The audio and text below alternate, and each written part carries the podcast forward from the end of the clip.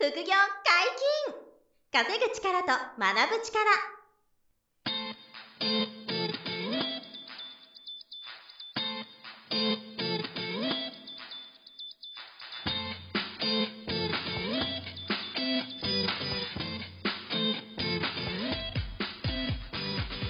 この番組は稼げるようになりたいを叶える副業アカデミーの提供でお送りいたします。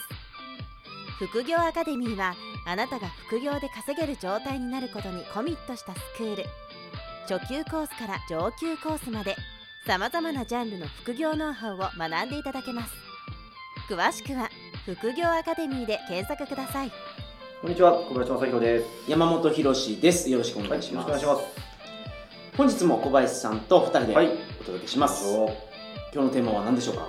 はい、今回は、うんうん皆さんあると思うんですけど、はいなぜ人と自分の意見が食い違ってしまうのかはい。っていう話をちょっとしたいなと思ってて、まあ、僕もよくあるんですけど、自分の意見と相手の意見がこう食い違うって、まあ、多いですよね。うん、まあまあそうですよあ、ね。そんなない、はいそんなないですか？いやいやありますよ。意見の衝突するとなんか なんか噛み合わないな。噛み合わないな。うんありますね。ただこれ、あの、まあ、なくすことはできないと思ってて、はい。結論言っちゃうと。はい。なんですけどそこにいちいちストレスを感じない方がいいなということで、まあなどうやって考えているかっていうのを参考までにちょっとお話ししたいんですけど、はい。まあ、結論としてはあのその時点で自分と相手のあの見える景色が違うからっていうのがまあ理由なんですよ。だから全く同じテーマについて喋ってるのに自分が見てる景色とうん相手が見てる景色が全然違うと。はい。はい。でこれはいくつかあってあの景色の種類が全然違う場合があれば、はい。同じ種類の景色なんだけどステージが違う場合もあるんですよもう全然違くなっちゃってだからあのそこが食い違う理由になってくるからうん。それを最初からぴったり合わせるなんていうのは無理だと思ってて、はい相手とはい。だから最初からそういう気持ちで会話したりやり取りしてた方が、あのいいかなと。同じ景色をまあ見ようとするのは、まあ、ほぼほぼ難しい。あのほとんど同じようなレベルで同じような人生歩んでる人同士だったらまはい。あもちろん同じだったりとか、まあ、あの同じ規模の会社の経営者さん同士がはい。同じテーマを喋ったらもしかしたら、まあ、それでも食い違うことはあるんですけど、うん。やっぱり食い違っちゃうけど、まあ、近近いこともあると思うんですよ。あの、はい。生きてる生きてるな年数とか経験が似てればね。でなるほど。もほとんどそんな人は少ないわけで、はい。年齢も違えばあのキャリアも違えばはい。あのこう積み上げてきた結果とか実績も違うんで、もう全然話があの噛み合わないことが多いかなとだからあの相手にその相手の景色があるんだって思いながら喋るのがうん。一番良くてはい。だからその人の話を一応最後まで聞いてどういうふうにこう思ってるのかっていうのを一回冷静にキャッチしてあげてっていうふうに会話するのがいいかなというのがまああって、まあ、ちょっと話があのずれますけど、はい。うん例えばこの間あの T シャツの話なんですけど T シャの。ツ。はい。なんかうんとまあ、僕 T シャツとかも全然そんなに関心がないんですよ、まあ、はい洋服にそこまで関心がないので、はい。あのこの間驚いたのがあの10万円ぐらいする T シャツとか。もうありますね、たまに。あるじゃないですか。ブランドのそうそう。限定品とかで。高級ブランドとかはい。10万円この布がっていう驚きますよね。はい。誰がこれ買うんだろうなって洋服屋で思ってたらそれ隣で買った人がいたんですよ。はい。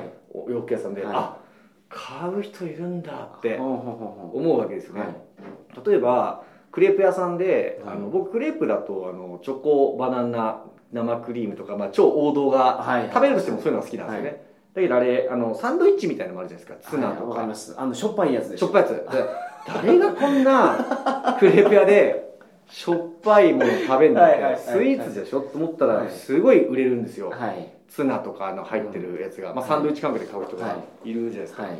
それも超不思議だし。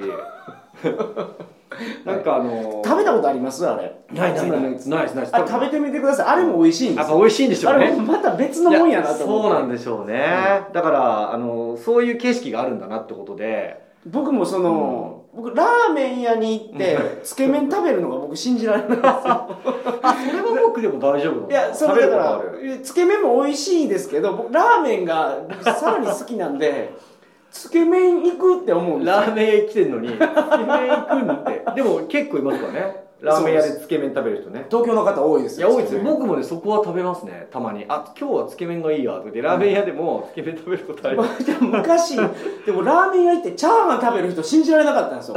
ラーメンじゃないのっていう。いやいやめちゃめちゃいますね。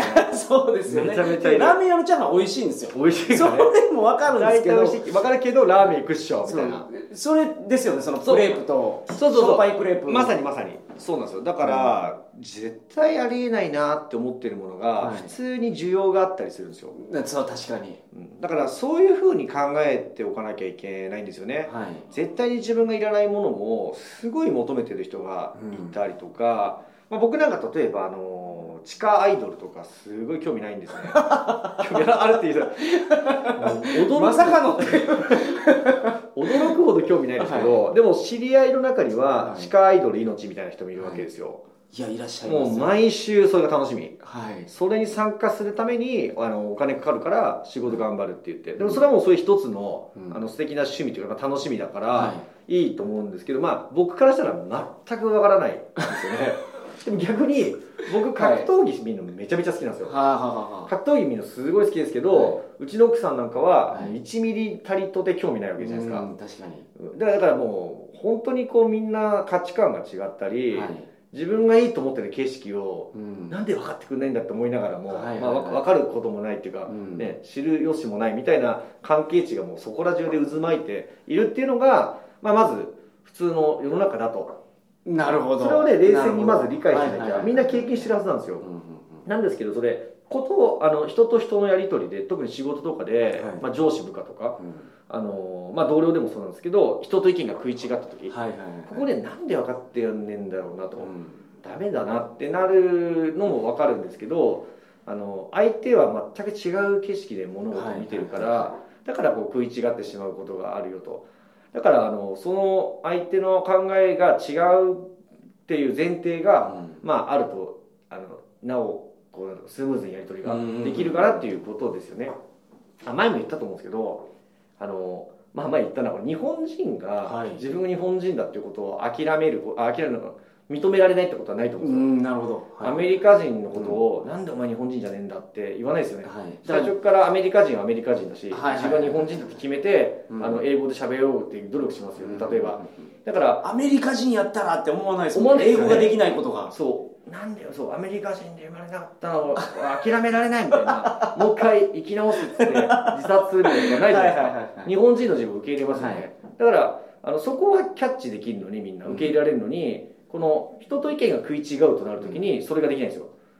だからもう日本人とアメリカ人ぐらい最初から違うんだから、はいあのなんで相手が自分の意見食い違うんだろうっていやそれってべ相手が別別の景色見てるからですと。はいはいはいだからそれをこう理解した上で向き合っていきうん。落としどころ見つけたりとかあの考えなきゃいけないのに、うん。なんであいつアメリカ人なんだって日本人じゃないのはなんでだって言ってるようなもんなの、そのぐらいだから違うってことですね相手と自分は,、そこを気をつけてもらうとそもそもあのいいのかなと思っていて、でちょっと派生してあのさっきちょっと言ったんですけどビジネスのこともこれがあってはい。自分がいらないと思ってるからうん。需要がないっていうのがあの要注意。こそういう、はいはい。はいそういうそういう勘違いだと。なるほど。だからあのクレープ屋でツナ挟んでも売れないって僕は思思っちゃうわけじゃないですか、そもそも。はうん。でも実際売れるはいわけですよね、で自分が住みたくない不動産を不動産投資で買いたくないと。はい住む人いないと思う。自分が住みたくないから、はいはいはいこの地方のアパート買いませんみたいな。例えばでもいやアパートそこ家賃安ければ住む人いますと。こうやってあの自分があの自分の景色にないものをはい。全部受け入れないと、うん。あのそのビジネスやる時とかもあの損するというか機械損失するんですよ、はいはい。そうだから気をつけた方がいいっていうことなんですよね。機械損失か。なるほど。そうだからね。機械損失なんですよ。そう相手のことの立場とか相手の景色とか、うん。物事そういう自分が理解できない物事が、うん。他の人が求めてたり需要があることを認めてあげないと、はいはい。自分にとっての機械損失だっていうのが、まあ、今回の話のすごい重要なところで、なるほど。そうだから人と意見が食い違うことを拒絶してたら機械損失になるよっていうはいはいはい。自分の成長を止めるよっていうようなうんことにまあつながるっていうのが、まあ、今回の肝なんですけど、はい。まあそうか。だからこそそのマーケティングリサーチをやってあそうそうそうそう需要があるのかないか調べるんですもんね。うん。自分の価値観でやってたら、やはいってたらもうその間違い。なくあのその取りこぼしますし、はい。あのよくあるのがその広告でも例えばフェイスブックになんか広告打ちますとかあるじゃないですか、はいはいまあ、ツイッターに広告打ちます、はい。で自分でこう画像はい。あれあのクリエイティブとかよく言いますけど、あそこ自分だと超好きなあの写真をこう用意してはい。このファーストビューだったら絶対クリックめちゃくちゃ入るでしょと思ったら、はい。もうダダ滑りしたりするんですよ。よくあるんですよね、はい。僕のセンスでこれみんな絶対こうやったらクリックすると思ったら、全然ダメで。でいまいちだなっていううん。自分が全く興味ないような、い。あのイラストをその広告に使って絶対滑るなと思ったらすごいクリック集まったりするんですよ、はい。だからもう分からないんですよそこって。もう自分の価値観だけじゃはい。世の中のそのうん。本当に何が求められてるかっていうのにこうああ合致することとしないことがすよね。はい。多いしあと変化していく。はい。常に変わっていくので、いろんな人とか世の中のその景色とか情勢が変わるんで価値観も価値観が変わりますからね変わっていくんで、そこに対して自分の固定概念みたいなのがうん。出過ぎると、まあ、うまくいかなかったり機械損失だったりうん。するんでだからそういう本質があるんで相手と意見が食い違うこともいちいちあの拒絶したり大変がらずにうん。相手のがそういう景色だっていうことを理解してはい。その中で現実的な落とし込みをしていくとか解決していくとかなるほど。っていうことをあの心がけましょうっていう話になりますね。うん。いやいやこれなんか脳科学の本でおちょ似たような話をこの前読みましたね。あの考え方なんかそのパターンがいろいろあるんですよ、まあ、例えば代表的なやつは右脳タイプ左脳タイプってあるじゃはないいですか、はいありますね。今さらに細分化されて、うんもっとこのタイプこのタイプっていうのがあるらしくて、でそのタイプが分かればコミュニケーション方法はこういうふうに変えた方がいいっていうところも落とし込んでるなんか脳科学的なアプローチの方法がありましたね。なるほどね。ある程度根拠づけられるのかもしれないですねそれね、ある程度そうやってこう分けセグメントできればね、はい。よりこう自分がどういうふうに思うんで、あで相手はこういうタイプだなとかねそうなんですよ。分かるようになってくるってことですよね、それけど社内全員でやってその社内のコミュニケーションを円滑にするっていう方法もありましたね確かなるほどなるほど。でも今後増えてくるかもしれないですね、うん。そういう企業もそういうの取り入れて、はい。よりこう円滑な人間関係というかね、はいはいはいい。うコミュニケーションを取れるようにっていうことで。結局その会社トップダウンで例えば命令が出て、うん。これを目標にしてうん。で進んでいきますと、うん。中期経営結果はこうですってなった時に、はい。まあ、やることってあんまり変わらないけど、うん。それを気持ちよくやれるかやれないかって確かにコミュニケーション一つやったりするんですすよね。本当そこめちゃくちゃ大事ですからね、うん。コミュニケーションが。この人に言われたら別に気持ちよく受けれるのに、ん。こいつに言われたら腹立つっていうのは 同じことなのね。同じことなのに。あでもありますよねそれ。でもこれって仕事を依頼するのが上手い人と下手くそな人ってやっぱりいらっしゃいますかね社内でやるのに。ん。でいやだからそれもやっぱり仕事出す側の人が仕事受ける側の人のことを考えてね、はいどういうふうにこうあの伝えられるかとか、はい。相手がどういう価値観でねうん物事を捉えるからこういうふうにお願いしていこうとかね、考えていければ円滑なんでしょうはい。ね、やっぱりその伸び伸びとやれた方がパフォーマンス上がるんですよ。そうですね。その人に10お願いしようと思ってたことでうんその人が気持ちよくできたらう10人の仕事が返ってくる。んなるほどなるほど。それが最高ですねそれ、えーじゃないですか。最高、うん。その相手に対して言葉遣い変えるだけでっていう。うんへえそういうやり方がありますでも確かに同じ仕事でも誰から言われたからでこうやりたいやりたくないってね差が出るのははい。分かる気がしますね、はい。サラリーマン時代にそれありましたね僕うん。も、そこまで意識できてなかったけど。はいはいはい。いやーそれはもうやっぱり決定的に違うんでしょうね。そのうん。その人その人で。伝え方とかね、はい。あのそのけこう考え方とかアプローチとか、すごく上に上がってる方って社外にの評判がいいけど、はい。社内の評判もいいっていう方が上に上がっていったりするじゃないですか、そうですね。確かに。その社内営業っていい、うん。なんか根回し根回しってあんまり、うん。まあいいイメージじゃないですけど、はいはいはい。うん。まあでもあの外でも中でもね。はいあの評価高い人が上上がってくるっていうね、いやでもそれはすごくあの共通して言えることかもしれないですね、だから相手のタイプを見極めて、うん。コミュニケーション相手のタイプを見極めて、うん。その人が気持ちよくできるようにうん。そう。するだからそういう相手の目線がどういう目線とか景色なのかを、まあ、全部は見えないけどなるべく分かってあげようとする。ことだと思うんですよね、まあ、歩み寄る努力だと思いますよね、はい。自分の景色のままバコーンって言ってたら、ばババッチバチぶつかるんで、はいはいはい。相手がどう見てるかなっていうのをちゃんと汲み取りながらの話し方とか、うん。仕事の依頼とか、まうん。あ、そういうことになるんでしょうけどね、うん。大前提はその景色が違うんだと思うんですね、はい。価値観が違うからっていうのを大前提に考えましょうということです。みんな違うから。みんな違う人間なんで。そうです、はい。そうその中でうまくやっていきましょはい本日もお疲れ様でした、うはいありがとうございました。副業解禁稼ぐ力と学ぶ力そろそろお別れのお時間です。お相手は小林正宏と。山本博史でした。さよなら。さよなら